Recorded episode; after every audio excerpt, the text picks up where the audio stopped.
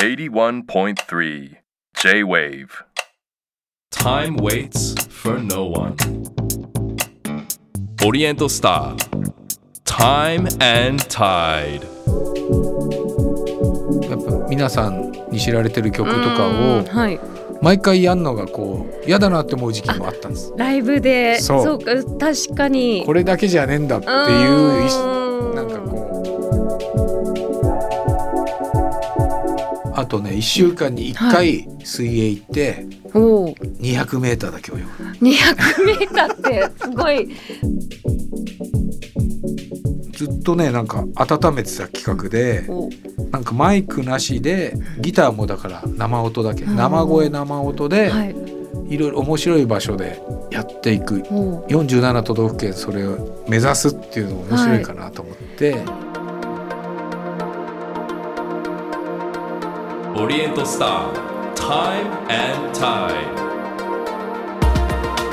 皆さんこんばんはオリエントスタータイムタイドナビゲーターの市川さやですさまざまなジャンルで個性的に輝き自分らしく活躍されている方をゲストに迎えし現在の活動についてはもちろんこれまでどのような時を歩んできたのかそしてこれから先どのようなビジョンに向かって時を進めていくのかじっくりとお話を伺うこの番組。仕事や活動だけでなくライフスタイルや人生哲学などもお話しいただくことでゲストの方の多面的な価値観に迫ります。さて今夜お迎えするのはミュージシャンの YO-KING さんです。1989年大学在学中に音楽サークルの後輩だった桜井秀俊さんと真心ブラザーズを結成。テレビ番組のフォークソング合戦で見事10週を勝ち抜きこの年9月にメジャーデビューを果たします。これまでにドカーンやサマーヌード拝啓ジョン・レノンといった名曲を多数生み出し2014年には自身のレーベルを設立。またソロ活動のほかエレファントラブや OP キングなどのバンドでも活躍されてきました。今年2024年は真心ブラザーズデビュー35周年。精力的に制作やライブを行う YO-KING さんの音楽ストーリーをこれまでの歩みとともに紐解きますオリエントスタータイムタイド This program is brought to you by エプソン。市川紗椰がナビゲートしています。オリエントスタータイムタイド。今夜お迎えしているのは真心ブラザーズのヨーキングさんです。よろしくお願いいたします。よろしくお願いします。さあさあ毎回ですね。この番組ゲストの皆さん現ええ。在過去未来伺ってるんですが、はいはい。なんといっても今年真心ブラザーズデビュー35周年ということで。そうなんですよ。おめでとうございます。気づけば。あっちゅう間に。あっという間なんですよ。もうまだ35ではなくもう35そうですね。うん。気づけば20周年をついこの前やったもうあれから15年経っちゃったんだなっていうびっくりですね。なんか多分こういった、ね、取材とかインタビューでもうやたら聞かれると思うんですが、ええ。35年振り返ってみて、はい。い、いかがでしえーっとねやっぱり楽しかったですよね。うん。楽しかったしやっぱりあの若かったんで僕も、えーもう一人メンバーの桜井君も学生だったんで,、うんはい。で僕らの世代ってちょっとねちょっとこうひねくれてた世代なんで、えうん。ひねくれとかその反発心がなめてるような感じでこう表現するようなえおー時代だったと思うんですよね。ちょ。っと下に構えた感じ。うん。そういうことでこう強がって、はい。まあ自分で自分を守りながらはい。音楽活動をしてきたのではい。あんまりそのなん周りの人スタッフとかお客さんへの感謝っていうのは当時はあんまりよく分からなかったんですよね。あー、きちょっとそっかき聞かせてあげてるみたいな感じ？絶対そこまでじゃないのかなもうちょっとまあそのひねくれてたんだけど、まあうん。自分としてはもういっぱいいっぱいで多分やってたと思うんで、そこまでなんて言うんだろうありがとうって気持ちでこう、できてなくて、はい。うん、それがやっぱだんだん年々ありがたいなって気持ちに、ね、なって今やもう感謝しかないですけどね。それどのぐらいのタイミングで自然と変わったんですか？それとも明確に意識が変化したタイミング時期、そうですね。例えば「サマーヌード」って曲があるんですけど、うんはい。あの曲とかね「ドカーン」とか、はい。やっぱ皆さんに知られてる曲とかをうんはい、毎回やんのがこう嫌だなって思う時期もあったんです。ライブで。そう。か確かに。これだけじゃねえんだっていううなんかこう表現者としてのなんかこう自我もあって。でも絶対求められそうそうそうそうそうそうそういう時期もあったりして、はい。でも今はもう喜んでくれるなら どうか何度もやるよみたいな、うん、それで喜んでもらってる顔を見ると、うん、なんかこっちも嬉しいってういうん。とこまで来ましたね。面白いですねその変化うん。は。自然と、うん。なんでしょうね。音音楽家としても人としてなんかちょっと、落ち着くというか丸くなる感じなんですかね。そうですね。うん。あとは年末からライブツアはい。ーを開催してます、グレート CK ジュニアはいとい。う、こちらどういったツアーですか、これはですねアルバムを出してのツアーじゃなくてないのでよりこうマニアックな曲多めの。はい、よく喋るんですよ僕は結構。うんはい。で何回もう10曲以上終わった段階で喋りながら気づいたんだけど、うん。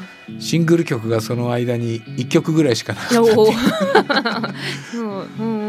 自分らでもこの曲って何かのシングルのカップリングだよね。なんだっけみたいな。そういう話で盛り上がるほどはい。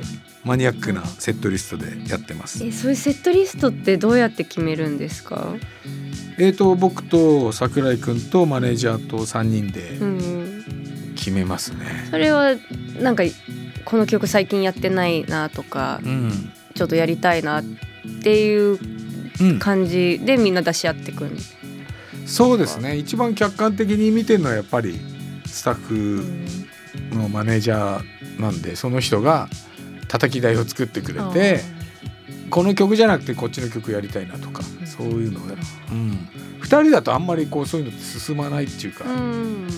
なんつうんだろうね。1人分の意見が大きすぎても面白くないし、はい、うん。そういう3人でいろいろ考えてます。でもなんか蓋開けたら結構マニアックなマニアックいいですね今回はそこはでもなんかみんなちょっと一致した感じが、そうなんですよ、うんで僕としてはねお覚える量が増えるから。ああふなるほど。定定番曲とはまた違って定番曲ならふって歌えるんだけうんど はい。マニアックな曲になると本当に自分にとって新曲のようなものだから。これいつやったっけみたいなそう。あーあとまあでもその作業もまだね記憶力が十分に、あとまあ間違ってもなんかその場でパッとなんか言葉入れれるたちなんで、うんうんうんうん。詰まっちゃうことはないからはいいい。かと思って、うんえお客さんはどうですか？そういうやっぱマニアックなお客さんも予想以上に熱いですね。なんかでもすごい盛り上がりそう。そういうあの曲もこの曲もって、ううん。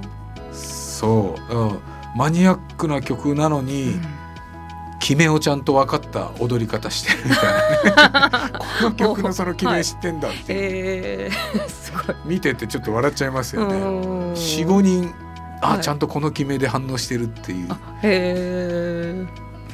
だいぶねでもなんかファンもでもね35周年ですごいいろいろ今年いろいろあるんじゃないかなって楽しみしてますよね。だい。そうですね。いろいろな企画は考えてて多分何個か面白いことできそうなんですけどはい、発表はちょっとねうん、まだ企画中で。すね。うん。なんかでもこのずっとやっていてその、うん。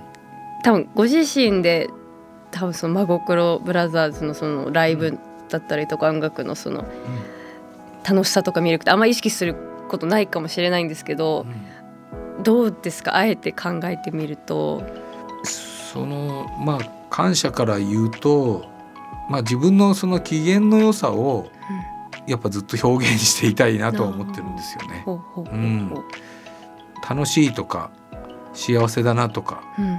そういう気持ちを、まあ、かっこよく表現それもなんかロックっのような音楽でそういうのをかっこよく表現できたらいいかなと思って、うん、なんていうんだ優等生っぽくなくそういうのを伝えるというか、なんかただ前向きポジティブっていうではなく。そうそうそうそうそうそういうことですそういうことそこはなか結構難しいと思うんですよ。そこをやってくって。塩梅難しいです楽しくだけどそうそうそただう、うん、変に空っぽポジティブとはまたちょっと違う。さそうその通り。うん。そこですよね。んそこをどうやってクリアしてそういうのをん伝えれるのかなっていうのはすごい興味ありますね。ね81.3 J-Wave オリエントスター Time and Tide.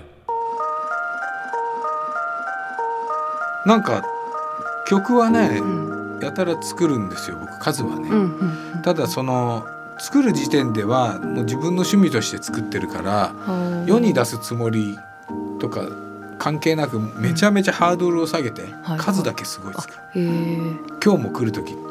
1日5分作るって決めてて。あへえすごい。うん。まあその5分乗ってくると5分で止まんないのはいいんだけども、まあそれはねいいことです。そう。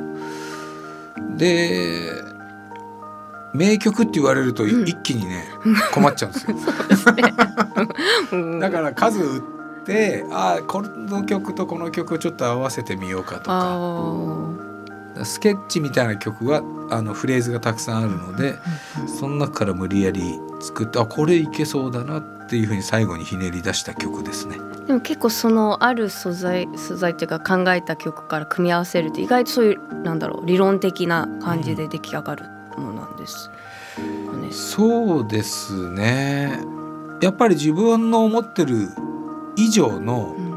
ねじれというか特に歌詞はすごくこううん。広がるというかへー。脈絡がなくなるからそれがかえって面面白くなはいるっていうのはありますね。確かに予想外の展開とか歌詞とかありますそうそうそうそう。そうそう。なんか昔よく突っ込まれたな 何ですか？なんだっけななんか走走ってんだか歩いてんだか、歩いてるって言ってたくせにサビで走ってるみたいな、それが面白いじゃんっていうふうに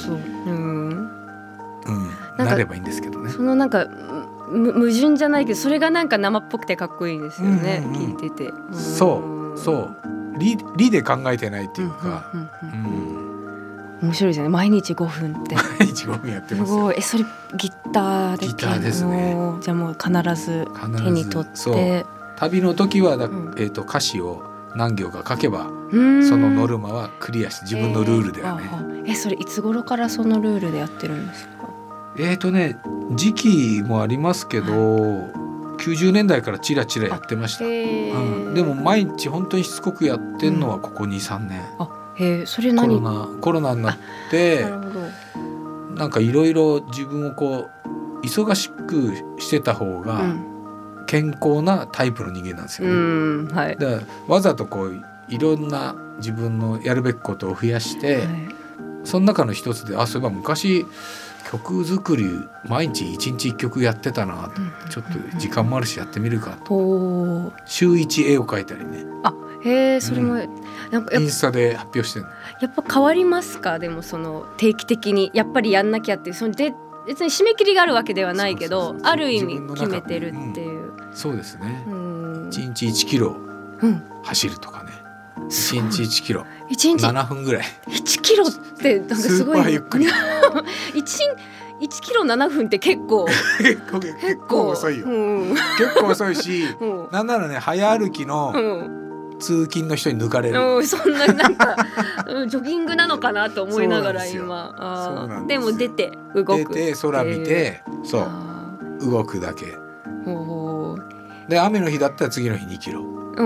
で年間365キロ。あーなるはほどあーあーでもそう思うと、うん。すごい。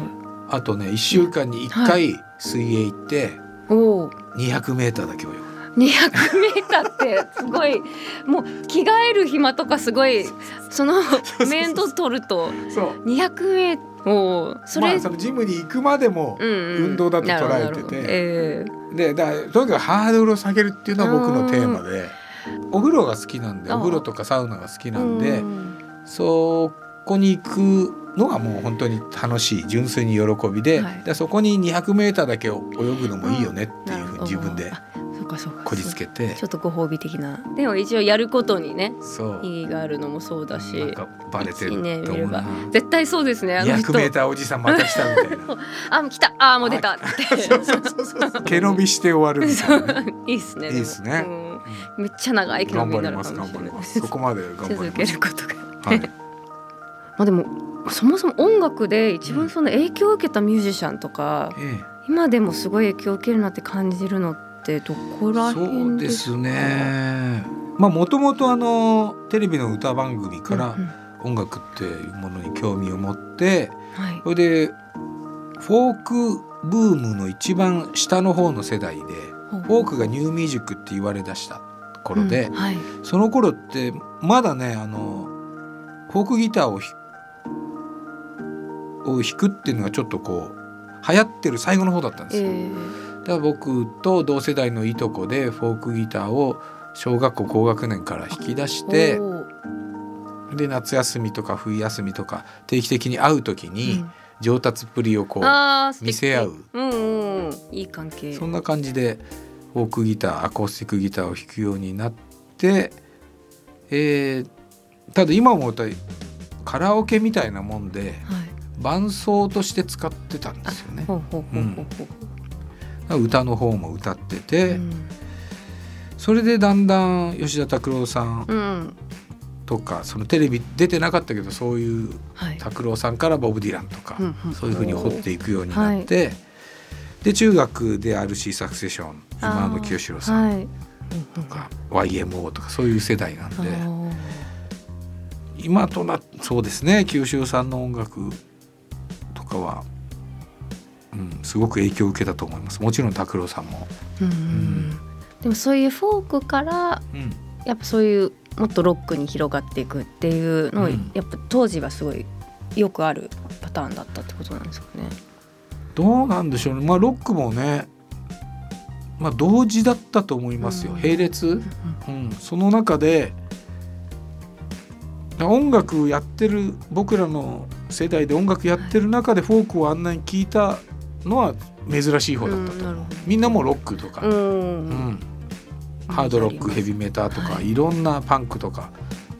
どちらかというとエレキギターから入る人が多い世代ですよね。ギリギリフォークに間に合った珍しいやつって感じ、え。だそこがすごく自分にとってはうんと良かったんだと思う、うん美味しい個性になったんだなとは思います。すごい。確かにイメージあります、でもそういう結構カバーとかも、まあ、清志郎さんもそうですしはい、ボビー・ディランもそうですけどやってらっしゃるんですけどやっぱ自分がずっと聴いてきた音楽うん。カバーするのってどういったうんなんだろう心持ちじゃないですけどうん、どんな感じなんですか？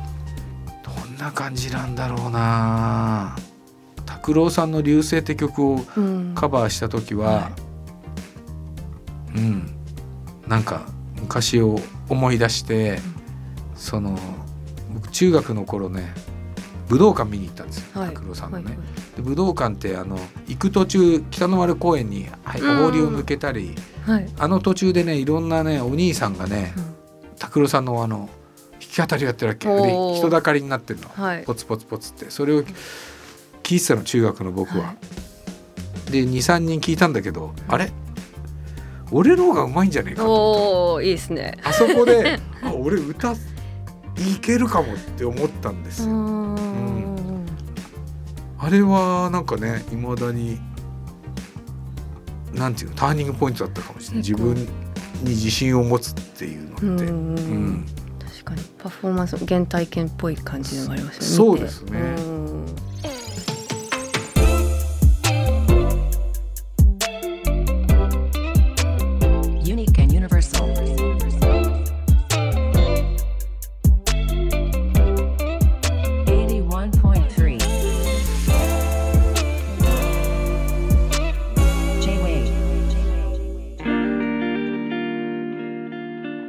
川さやがナビゲートしていますオリエントスター Time and Tide 今夜は真心ブラザーズのヨーキングさんにお話を伺っています。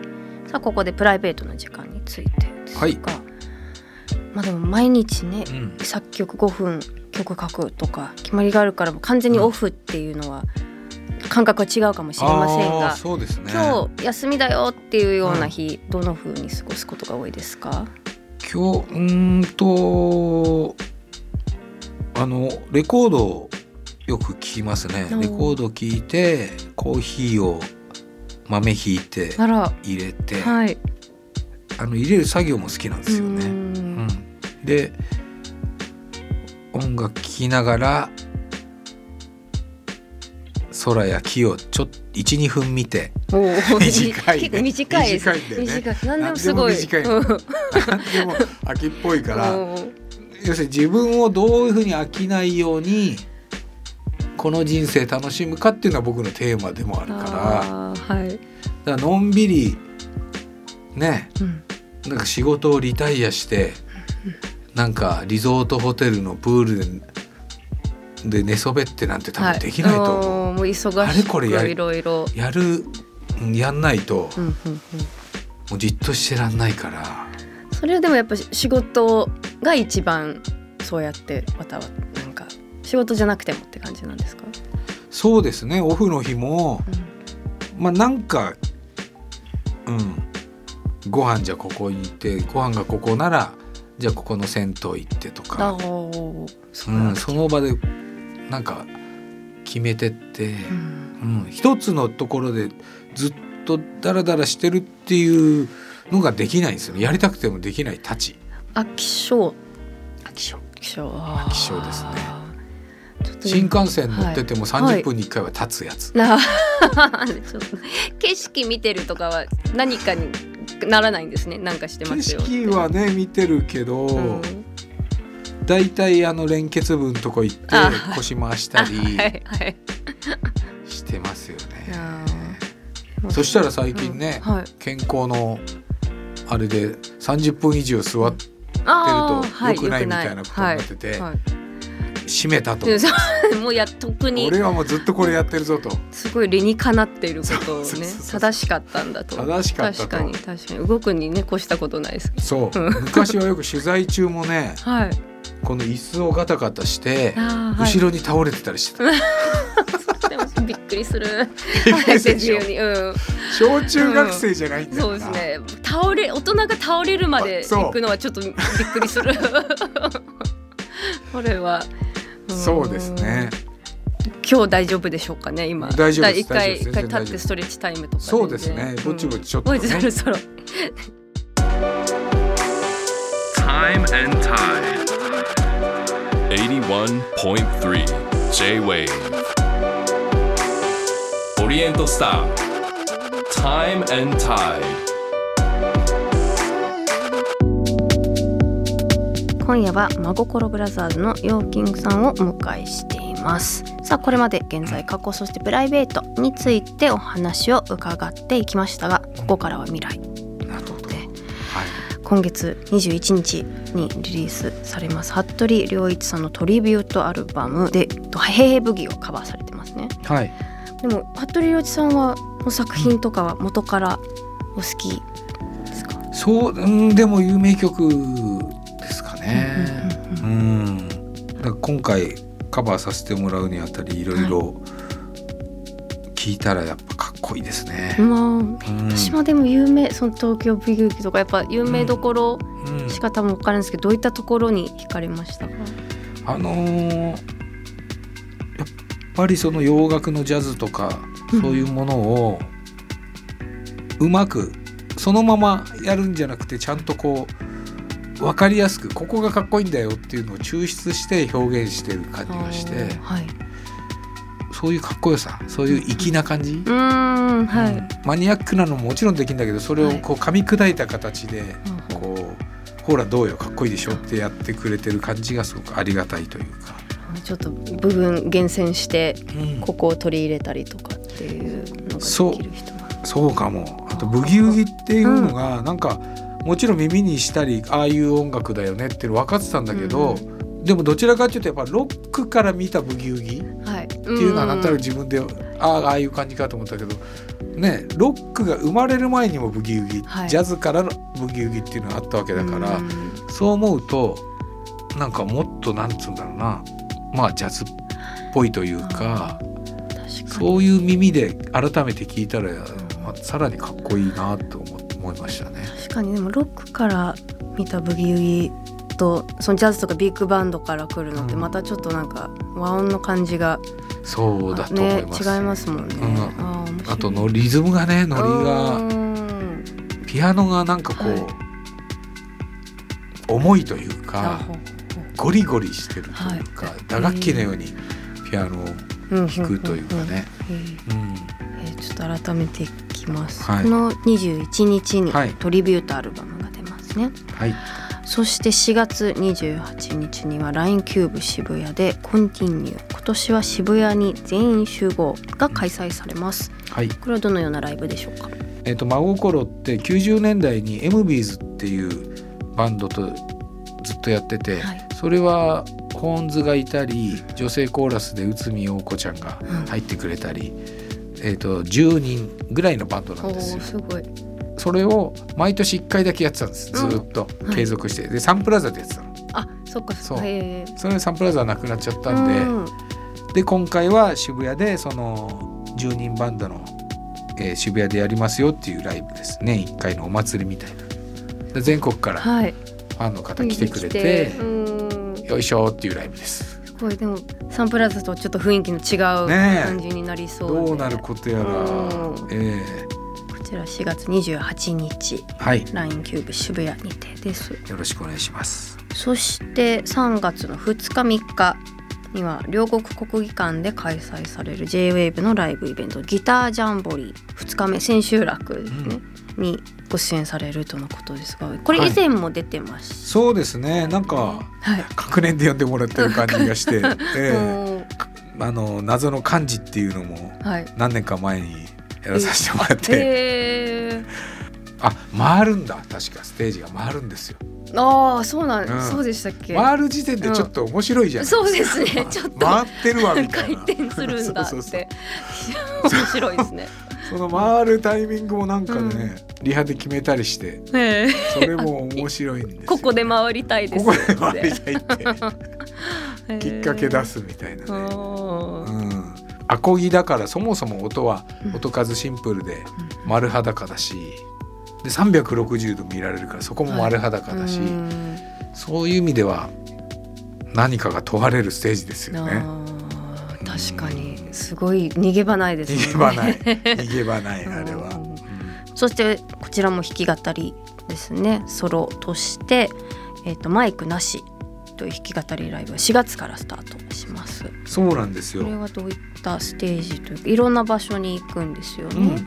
これはずっとねなんか温めてた企画でおなんかマイクなしでギターもだから生音だけうん生声生音ではい。いろいろ面白い場所でやっていく。お47都道府県それを目指すっていうのも面白いかなと思って、えーどういった場所でやるんですか？えっ、とね4月その第1回目はね、うん。青森の陸奥八泉というお酒の酒造でのあ蔵ででやらせてもらいます。えー、面白そう。うん。おそういうここでやってよってここおいでっていうのあったら、はい。ぜひぜひ募集してるんで。すごいすごい。まさかの。そう。PA ないからギターと僕さえあればできるからさ。そうですよね。マイク野外はちょっとね音がちょっときついかもしれないけどいい響きとかあれば。そうですよね。うちのお寺でとか。そうですそうです。そういうことそういうこと。ああいいですね。うん。それはちょっと楽しみなの。これがもう結構ここから巡るってことで、そうですね。皆さん。まあいつ47いけるかどうかわかんないけど まあゆっくり、うんううん。ん、いけるタイミングでゆっくりやっていこうかなと思ってます。こちら第1回目4月6日ですね、はい。行われマイクなしスタートします。なのでやっぱいろんなところでうん。ライブしたりとかいろいろ聞けるのでちょっと35周年もはい。いろいろとパワーアップした姿を期待しております、ありがとうございます。頑張ります。さて最後にですねお迎えした方にエプソンの時計オリエントスターを選んでいただいています。ヨーキングさんがセレクトしたのはどちらでしょスポーツコレクションのダイバーです。うはいこちらはスポーツコレクションのダイバー。200m 空気潜水用防水対応の本格的なダイバーズウォッチとして人気なモデルです。こちらを選んだ理由はえっ、とそのゴリゴリに、うん。まあ海でも使えるし、まあ、潜ったりはしないんですけど 僕は。でも潜ろうと思えば。そうそうそうそうそう。プールも言えるかもしれない。プールもね、うん。そう。とはいえなんかこう、普通にまあオンオフはい。オンとオフ両方ありかなっていう、なんかこう渋い感じで合わせやすいかなと。多分あと自転車も僕乗るんあで、はい。自転車とかもいけんのかなと思いながら。確かに。でもフォーマルもそうです。しカジュアルにも合いそうなはい。感じで。すごいたくさんつけてください。ありがとうございます。さあ本日ヨーキングさんにお話しいただいた内容は番組ホームページにアップしています。ぜひご覧ください。オリエントスター Time and Tide。今夜のゲストは真心ブラザーズのヨーキングさんでした。ありがとうございました。ありがとうございました。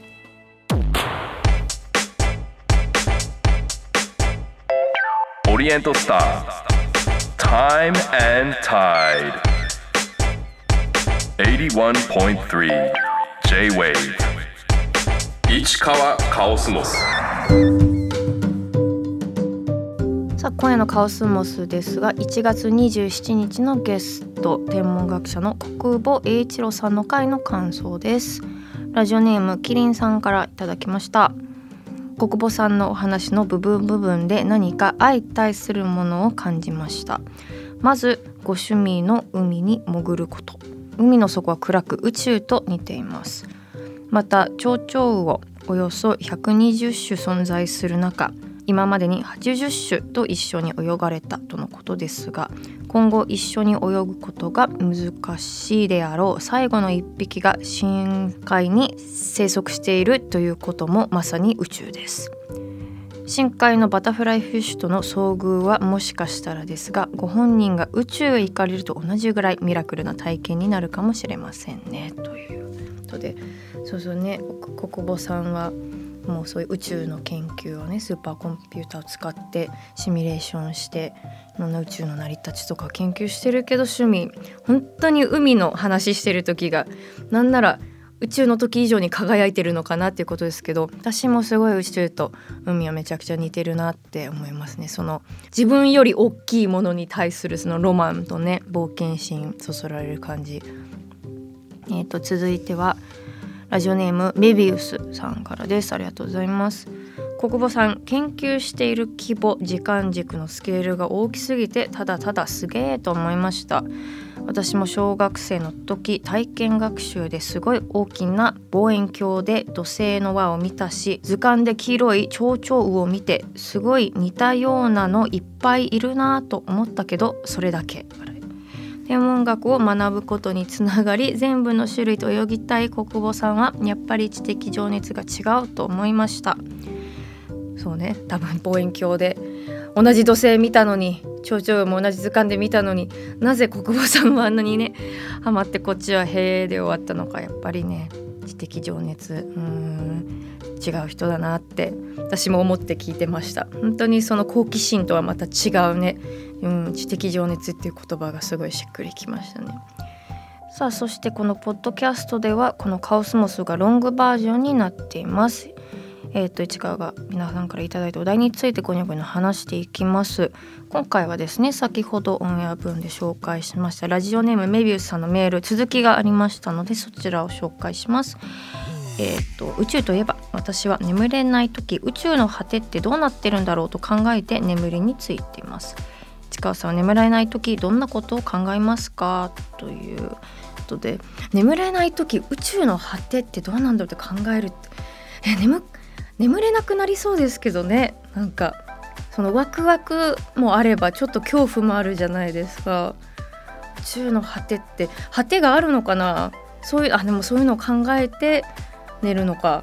いやー眠れない時は私はとにかく眠れなくていいって思うようにしますね。あの何かそういうオーディオブックだったりとかそれこそポッドキャストとか人の喋ってる声がするとすごい一番寝れるので何かそういうのを聞きながらヘッドフォンイヤホンでとりあえず楽しく聞いてよっていう感じで気づいたら寝れるっていうのが一番理想ですかね。あの考え事しようってするとすっごい余計なこととか考えちゃうタイプなので何かをインプットしてないとなんだろうなんか老後の不安とかそういうのが襲ってくるタイプなのでなんかできないんですよねだから宇宙の果て考えようと思ってもすごいあの途中で多分すごくなんか暗い感じにネガティブな感じになるのでそういう時はもうとにかくあのオーディオブックで何か気になる小説聞いたりとかポッドキャストの人の話とか。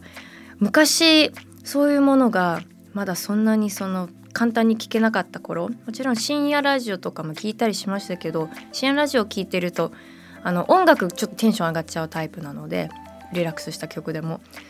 よくあの大統領の演説集みたいな CD 聞いてました。もう何度も何度も聞いていまだにねめちゃくちゃ言えますケネディ。うん。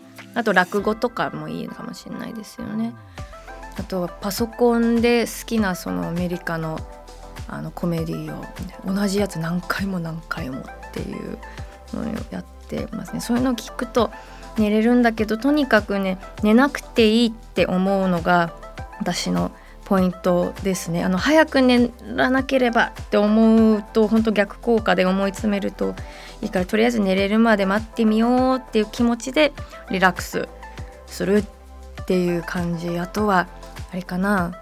腹式呼吸とかあと腸もみってあのお腹マッサージしてそういうあの副交感神経刺激するとかっていうのもやりますけどとにかくね演説うん。なんか名演説集みたいなやつとか聞きながらね寝るのが好きですね。うん。こんな感じでいいのかな？毎回言って未だにわからないんですけどこのポッドキャストの正解。むしろだからこれとか寝れそうですよね。このなんか何にもないこの話、ね、こういうのを聞きながら見るのはどうですか？さあタイム態度では皆さんからのメールもご紹介させていただくほかこのポッドキャストでは市川に話してほしいお題も募集しています。番組のウェブサイトメッセージから送ってください。そしてメッセージをいただいた方の中から毎月リスナーの方にオリエントスターの時計をプレゼントしています。ご希望の方は時計希望と書き添えてください。プレゼントの詳細は番組ホームページをご覧ください。皆さんからのメッセージをお待ちしています。以上カオスモスでした。オリエントスター Time and Tide 市川さやのナビゲートでお届けしてきたオリエントスタータイムタイド今週もさまざまなジャンルで個性的に輝き自分らしく活躍されている方をゲストに迎えし現在の活動についてはもちろん現在に至るまでどのような時を歩んできたのかそしてこれから先どのようなビジョンに向かって時を進めていくのかお聞きしました。さて今夜のゲストは真心ブラザーズのヨーキングさんでした。いや楽しかったです。やっぱ面白いですね。なんかあのひょうひょうとした脱力感というか。なんかうんでも音楽の話はねもちろんとても興味深くすごく貴重なお話を聞けましたがなんか毎日1キロ？7分で走っていることとか週1で水泳を 200m 週1で絵を10分以内で描き上げる。そして毎日あの最低5分作曲するっていう。なんかその続ける工夫の詰まったちょっとしたそのなんだろうルーティンがとても面白くて結構いっぱい決まりこと意外とある人なんだって思ったんだけどそれは自分を解放するためにいろいろ作ってるんだというのと飽き性の人にはちょっといいのかもしれないし毎日やることとか定期的にやることにね意義があってできるだけハードルを下げる工夫するっていうのはちょっとこれはいいかもなと思って、はい、生活に取り入れてみたいなと思って伺ってました。